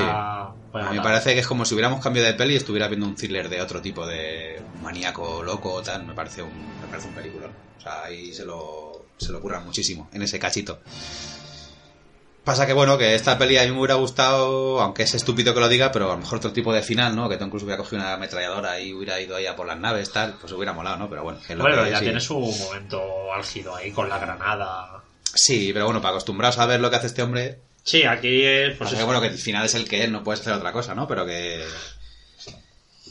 que yo creo que es respetuosa, que todo lo que cuenta está ahí y lo lleva, lo trata con mucho cariño, la verdad, que ambos lo hacen con mucho... Para ser una película hecha en tan poquitos días, me parece, pues eso, para...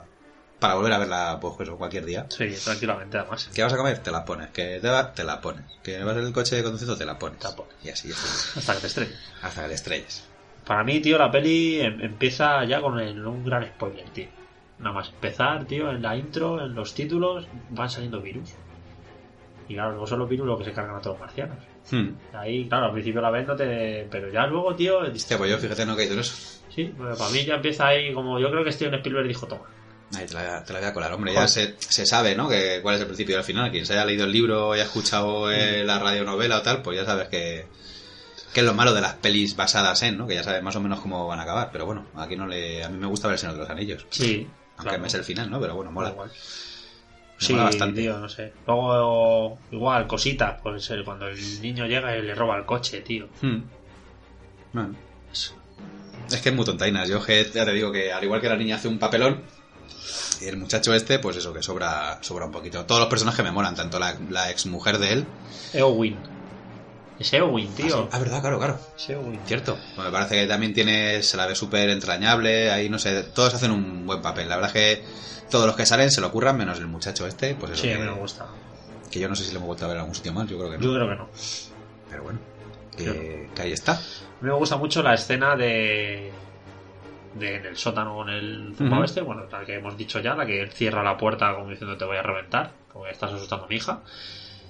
Y la estás poniendo en peligro. Y me gusta mucho también la esa misma escena en el sótano cuando se refugian detrás del espejo.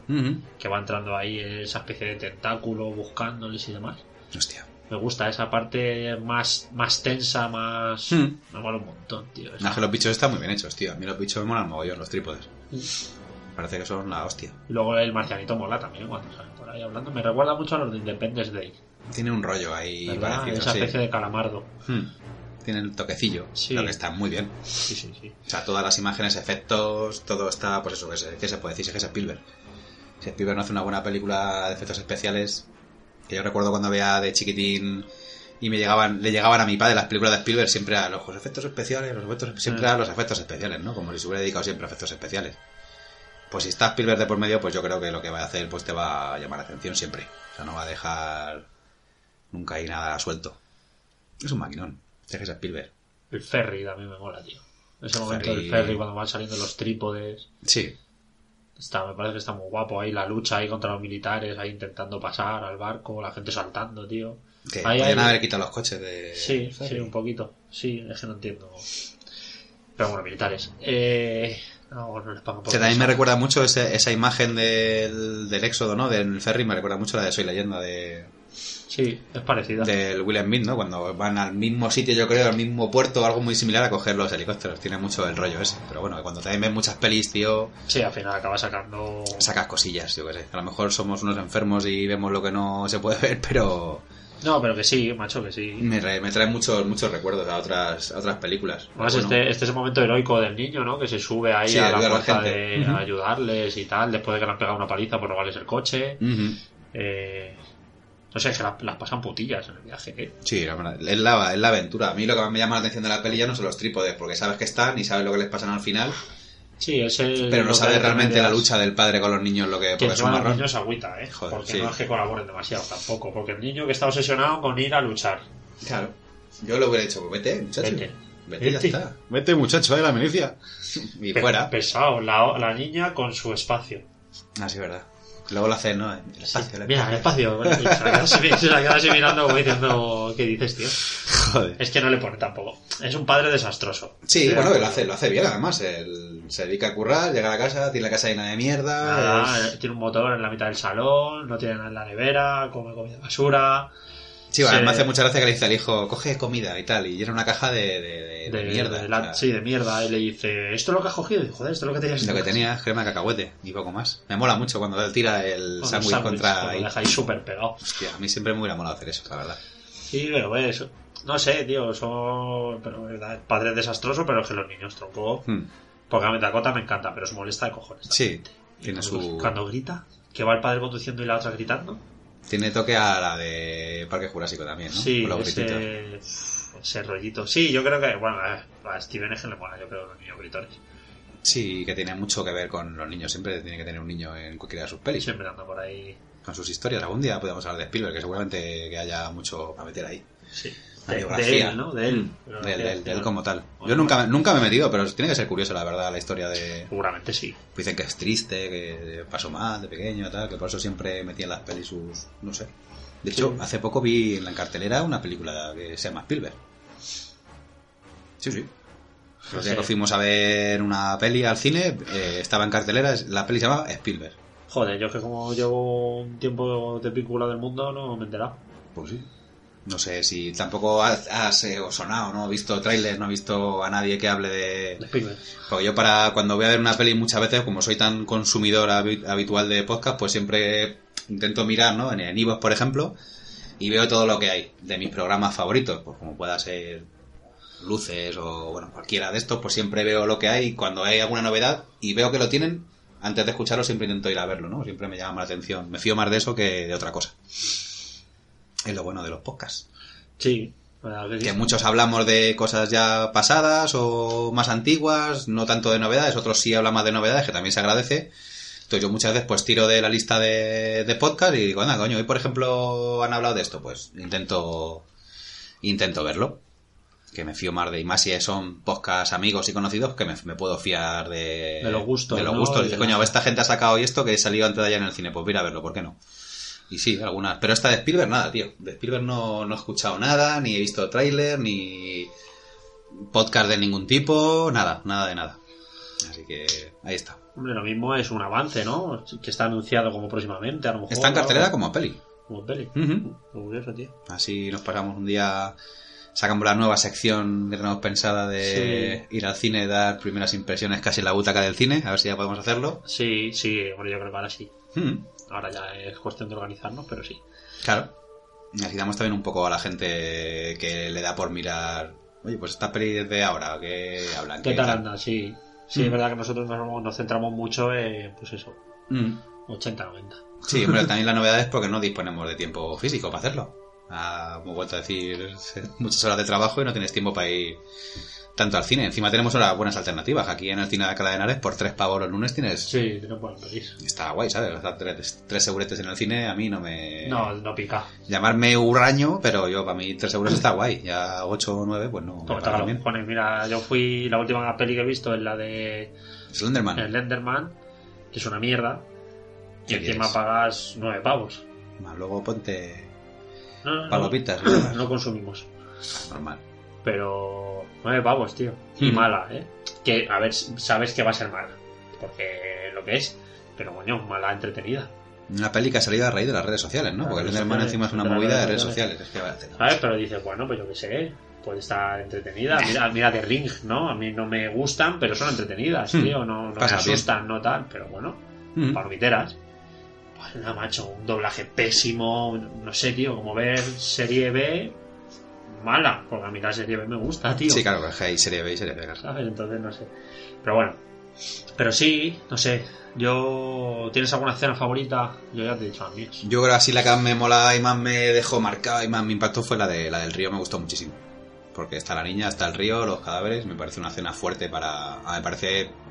Si te pones en el papel de la niña, que de lo que se trata, ¿no? De que los que vemos pelis nos gusta meternos en el papel, yo al menos, me gusta meterme en el papel de quien esté y por suerte cada día que me voy haciendo más mayor tengo más otro tipo de sentimientos, ¿no? Ahora no me da vergüenza reconocer que hay muchas pelis que me hacen tragar saliva. Si te pones en el papel de la persona, puedes pasarlo bien o puedes pasarlo mal. Y de eso se trata, ¿no? Y en, en ese aspecto me mola. La niña, tío, todo lo que es una niña de 10, 11 años será, o Sí, 12. sí, la cota empezó súper pronto, tío. Ver ahí todos los muertos, tío, a mí me- esa escena me, me gustó mucho. Lo que pasa es que ahora está triunfando más la hermana de Dakota que ella, tío. No, que ahora mismo. El Fanning. Es. Es alguna peli, a lo mejor sí, pero Yo creo que sale en alguna de estas de medio Disney o algo de eso. medio Disney.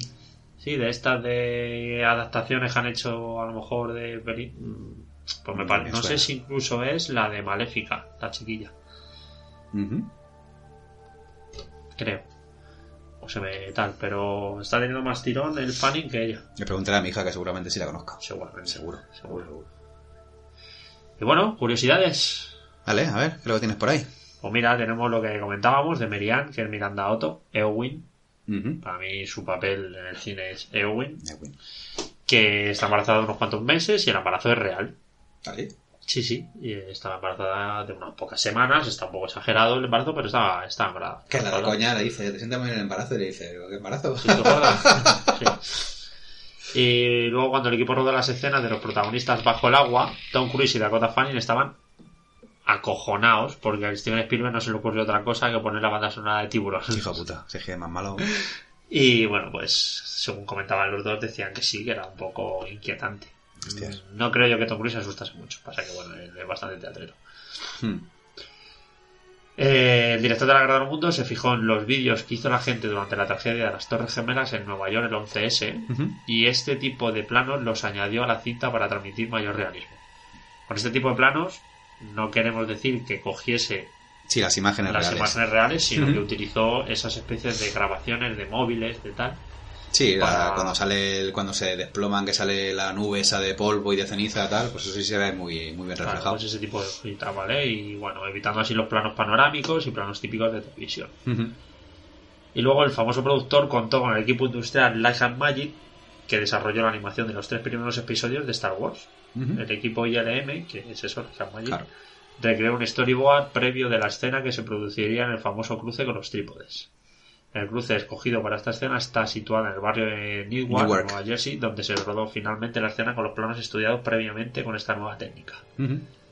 Que es cuando empiezan a salir, pues eso, los tiros ahí, las cenizas. que ¿Qué me dices tú de los trípodes que salen de la Tierra? Ah, Que es muy, están muy, muy, muy, muy, muy, muy, muy profundos. O cuando hicieron las calles, no se dieron cuenta de que había ahí unas naves gigantes. Bueno, yo supongo que si eh, hablan de que en su día eran, estaban ya ahí, pues a lo mejor estarán, tío, a, a millones de metros, ¿no?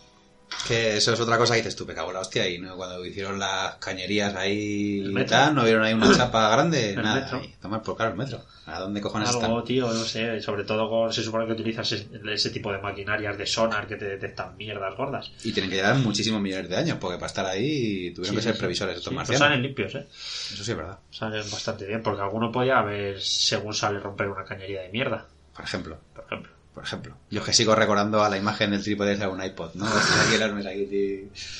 En fin. Joder, qué grande, ¿eh? Joder, pues sí. Y bueno, Spielberg quería evitar las escenas típicas de televisión en directo grabando la catástrofe. Para ello salió del set de rodaje y convenció a varios transeúntes que tenían cámaras de fotos y de vídeo para que grabasen la falsa tormenta que se estaba formando, haciendo así de extras en el fin apocalíptico a cambio de una foto posterior con Tom Cruise. Joder. O sea, Spielberg prostituyó a Tom Cruise. Básicamente. Sí, sí, sí, claro. Vaya. Luego Rick Carter, que es el diseñador de producción, decidió mantener las maquinarias alien- alienígenas con tres patas y varios tentáculos denominados trípodes, tal y como se narraba en la novela original de los mundos de, de Wells.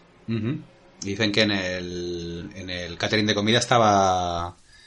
Eh, ¿Cómo se llama esta? Joder, va a hacer la gracia, olvida el nombre. A ver, La que le hizo la paella al Spielberg. ¿cómo? ¿cómo se llamaba esa mujer? Ana Obregón, hostia, Ah, Ana vale, Obregón. vale, vale. Y con respeto, eh, que Ana Obregón sale también en el equipo A, muy bien. Y le hizo una paella a Spielberg. ¿Y qué más le haría? Unas migas, a lo mejor. amiguitas. Unas latillas. Un gazpacho. Joder. En fin. A ver, bueno, John Williams, como no, la dupla siempre, Siempre, ¿sabes? siempre. Eh, debido al calendario de grabación tan ajustado, solo pudo ver la mitad de la cinta, por lo que se tuvo que conformar con, la, con lo poco que había visualizado. Y Williams afirmó que en la banda sonora podemos escuchar algunos tramos de canciones que hacen referencia al género, ya que existen fragmentos de la orquesta que recuerdan una película clásica de monstruos. Anteriormente con Steven siempre ha creado bandas sonoras extraterrestres, Claro, tiempos ET. agradables, ET, encuentros de la tercera fase. Y bueno, se convirtió en un reto para John Williams, ya que esta vez tenía que componer unas escenas cargadas de dramatismo, supervivencia y esperanza. Si todavía no lo has escuchado, te invitamos a que lo hagas. Pues sí, la verdad es que no tengo mucho, muy buen, bueno, no buen recuerdo, no tengo un recuerdo tampoco exagerado es lo de esta banda sonora. No, porque a mí lo que me entra en la cabeza son los sonidos de los trípodes, tío. Claro, pero la música, al igual que si recuerdas la de ET o recuerdas la de Encuentros de Tercera Fase, que están marcas a fuego ya en Sí, nuestra, en nuestra cabeza, película- esta no película, me- tío, por eso no, no sé. Eh, bueno, el director quiso hacer un homenaje a la obra original de Wells y en la escena de los aliens que rebujan entre los objetos de los humanos, estos se quedan sorprendidos ante la presencia de una bicicleta. Que la observan y la toquetean y ves ahí como que flipan un poco. Esto está muy... En el libro está como muy extenso. no has explicado. Sí, y Ray Ferrer, que es Tom Cruise, se pregunta si los extraterrestres nunca han utilizado la rueda en sus vidas. Pues no tiene pinta, ¿no? Pues no creo ni que les hagan falta. ¿Para qué? Si ya van volando por ahí. Sí, bueno, al mismo tiempo, no sé. Es una cosa Bueno, particular. sus cosillas tendrá. Sí, no sé. Son así pequeños datos y curiosos. Curiosidades. Claro, por lo mejor de esta peli, pues eso es ponértela días como hoy así de lluvia, nublados y demás. Que cuando no aquí, Bueno, pero aquí en todos lados, tío, estamos casi en invierno ya. pero aquí más. Bueno, estamos en la montaña. Que yo estoy muy a gusto, ¿eh? Que yo- a mí me encanta la lluvia. Estamos en la montaña. Yo soy feliz con la lluvia. Feliz en la montaña, no sé, tío. Me salía una canción ahora. Hablo de la montaña, el otro día vi un- una, peli- película de. Heidi que han sacado nueva, así, serie B súper sangrienta, tío. Sí, sí. Sí, bueno, yo el otro día vi un vídeo de que explicaban que Heidi consumía marihuana. Eh, con la canción de Abuelito, dime tú porque las nubes huelen así. Sí. abuelito, y pues. Bueno. Estaba en el campo. Mierdas. Cosas naturales. Mierdas de estas. Pues eso, bulos de estos de... Sí, lo de- hablamos siempre. Tontunas de estas que te van llegando, tío. Y... Y nos las tragamos con patatas. Pero tranquilamente hay algunas que son graciosas. Sí, la verdad que sí. Todo hay que reconocerlo. Pero hay otras que son unas enormes mierdas. ¿Y alguna cosita más que quiero decir sobre la guerra de los mundos de World Wars? Leeros el libro si podéis. Yo me lo voy a sea, El que no haya leído el libro, leerlo, leerlo con los ojos de la edad que tiene ese libro. O sea, creo que en Amazon está a 8 o 9 pavos. Ya ves. Os lo digo porque me lo han dicho, porque yo casi no uso Amazon. Tú no, que va. Y. Amazon. Amazon. Pero sí, yo os recomiendo el libro. Es Amazon. Tanto ese como. Que no, que no nos pagan. No, que no pagan, de verdad. Amazon. Amazon. Tanto ese como la isla del Doctor Moreau. Si os gusta la ciencia ficción, H.G. Wells. Ujú. Ambos libros muy, muy Pues yo me, recomendables. lo- me lo intentaré leer. La del Doctor Moreau, yo creo recordar que mi padre tenía un libro de estos, ya no sé qué sería de él, pero de estos que lo veías, tío, de esos de páginas ya amarillentas, ¿sabes? Portadas así con ese estilo de color que ya se había mezclado uno con el otro, Madre tío. De esos que tocan las hojas y están como... Como cuarteadas, Uf, sí. duras, ahí, sí, no sé. A mí me mola el olor, tío, de esos libros. El poder olerlos me mola mogollón. Sí, la verdad que es esos libros... Hay que leer, porque hay- mira, ahora que estamos hablando de leer y ya hemos terminado de hablar de la guerra de los mundos, que esperemos, Mary, que te haya molado el tema. Vamos a intentar recomendar que los que podáis leeros algo de Akira, quien no se lo ha leído, que se lo vaya leyendo, porque en breve haremos un, un especial un poquito ya más, Más tocho, más, más largo. extenso, ¿no? Es un tema que nos mola y lo tenemos, lo vamos, lo vamos preparando ya un tiempo. Así que los que podáis ya os avisamos para la semana que viene o para la siguiente. Venimos con Akira, así que echar un ojo a la peli, quien la tenga, y a los libros, pues si podéis, pues Sí, y el que quiera participar, Totalmente de acuerdo. un audio, un Sí, sí. escrito, una opinión. Pregunta lo que queráis, porque la verdad es que esta vez sí va a ser algo un poco más, más ya veremos cómo queda. También. Más nuestro. Sí, Hombre, al final. ya veremos cómo, cómo va quedando. Pero sí, Akira está en el listado y bueno, hay varias, hay varias ahí que tenemos pendientes. Tenemos pendientes además de la temporada 1, también varias pelis que quisimos hacer, lo que hablábamos antes. Falta de tiempo. Falta de tiempo, pero bueno, todo, todo llega y las, las haremos y con calma. Que esto no. eh, yo, fíjate, cuando empezamos aquí a hablar de montar el podcast y tal, dice, bueno, un podcast me siento, hablo, tal, pero. No, no, lleva trabajo. Todos mis respetos a todos los podcasters, porque sea bueno, te guste el programa, no te guste el programa, hablen bien, hablen mal, Da todos igual. tienen un currazo de la hostia y para mí, vamos, todos mis respetos te- a todos. O sea, es una cosa que cada vez lo tengo más Sí, claro. sí, te sí, puede gustar más un programa, te puede gustar más un ejemplo, lo del podcaster, un presentador, un colaborador, tal, pero todos tienen mucho curro y hay que, y, coño, que hay que reconocerlo. Que nosotros tampoco hacemos una labor muy extensa de investigación, con algunos temas sí, Con otros menos, claro, a ver. pero que te guste o no te guste, yo, todos. Ole, es eso, ole para todos. es investigación, es edición. Y tiempo, tío, que te quitas, o que se quitan, que nos quitamos de otras muchas más cosas, pues para hacer esto, pues que también nos mola y nos llena de, Sí, o haces un nos programa llena de, orgullo y de satisfacción. Haces un programa de dos horas y en verdad has invertido casi cinco. Que hay mucha gente que dice, joder, que gente está que hace programas de seis horas, pues, pues, ole sus cojones, porque hacerte seis horas de un programa, que sí, que puedes hacerlo en un día, en otro, tal, pascual, pero hay que hacerlo. Hay que hacerlo y luego hay que editarlo y que quede bien. Y... Hazlo tu idiota. Eso, sí, a ver, que es complicado. Pues sí, no, a ver, ahí. Lo que pasa que como todo, hay mucho. Hablar por hablar. No, da igual. Pero hay que ponerse aquí. Sí, sí, hay que echar el ratito. Hay que echar ratito. Que bueno, que se echa con mucha ganas ilusión, pero que bueno, que re- volvemos a recalcar que, pues, Sí, que es un trabajo. que Sí. Estás haciendo una inversión, una- por decirlo de alguna manera, ¿no? No es una pérdida de tiempo, ¿no? Porque no, no, lo no, es. no, en absoluto. Pero no, son tus horas que te las quita de otras cosas Mm. al final. Dejar haciendo el cómputo de todo lo que hemos hecho durante este, este, este año, ¿no? Que hemos estado haciendo cosillas y dices tú, joder, macho, pues sí. Sí, Suma. lleva curro. A mí me ha ayudado a ver. Te digo, yo soy un consumidor zumbado de podcast y me trago todo. Todo. Todo. Pero, pero trago por eso, porque, coño, porque todo el mundo tiene su. Todo el mundo tiene algo, todo el mundo le echa tiempo, todo el mundo le echa gana, ya te gusten más o gusten menos, tío, de que el trabajo está ahí y ya está. Esto es lo que hay. Así Sí, que- nosotros empezamos con Romero. Sí. El señor Romero, que a mí me gustaría darle una. hacer un, un remake de, Sí, de ahora Romero. Empezamos, fueron 23 la temporada anterior, Ujú, a machete, uno por semana, incluso dos a veces, Incluso dos, eso es. y extras en la playa. Es verdad. en la playa. Y y esta, esta vez, en la temporada 2, es verdad que hemos empezado más flojo, pues es lo que hablábamos. Por falta de tiempo, falta de falta tiempo. Hay que currar muchas horas. Pero, bueno, Mm, volvemos. Volvemos a la carga. ya está. Siempre volvemos. Y nada, como siempre, infectados, ha sido un placer estar aquí ante nuestro microfonito Y con vosotros y nuestro portátil aquí en el búnker. Que ya se ha vuelto a cambiar de ubicación, pero bueno. Sí, el búnker, el búnker es como el castillo de Drácula, tío. Sí, o, el- o la casa de Constantin, que va sí. apareciendo por todos lados. Mm. Va por ahí. O sea, al final, o como la nave, la esta del Doctor Who. Mm, La cabina, ¿no? La Esta. cabina esa del Doctor Who. Sí, nosotros vamos. La movida es seguir y seguir y ya está. Así que esperemos que os haya molado y bueno, pues lo de siempre, cuarentenapodcast.gmail.com, ya se me había olvidado, para que nos dejéis todas vuestras historias y pues eso, comentarios o críticas, todo Lo lo que queráis, que En lo, lo leeremos y en iVoox ahí estamos también. Evox, Facebook, Instagram. Luego tenemos el blog, que ahora ya va- también vamos a volver. en WordPress, que es- son las aventuras que estamos viviendo, dicho yo, para poder sobrevivir. la verdad que están siendo duras. Están siendo muy duras, estamos pasando ciertas penurias. Porque nosotros aquí nos escucháis, no voy a por una cerveza tal, pero Sí. hemos tenido que conseguir esa cerveza. Ya te digo, joder, mucha sangre y sudor para, para llegar.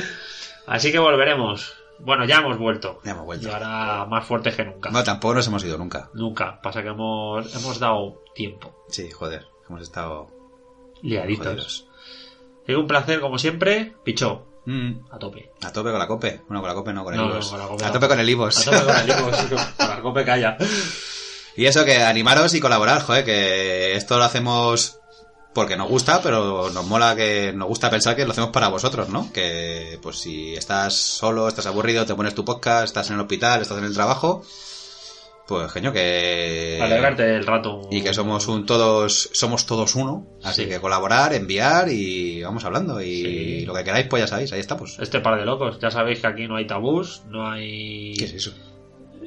Tabús. No hay nada de esto, se puede decir palabrotas, nada igual, a nosotros nos da igual. Polla. Pi. Cualquier mierda. Pues nada, pues hasta la semana que viene. Hasta la semana que viene, chicos. ¡Hala!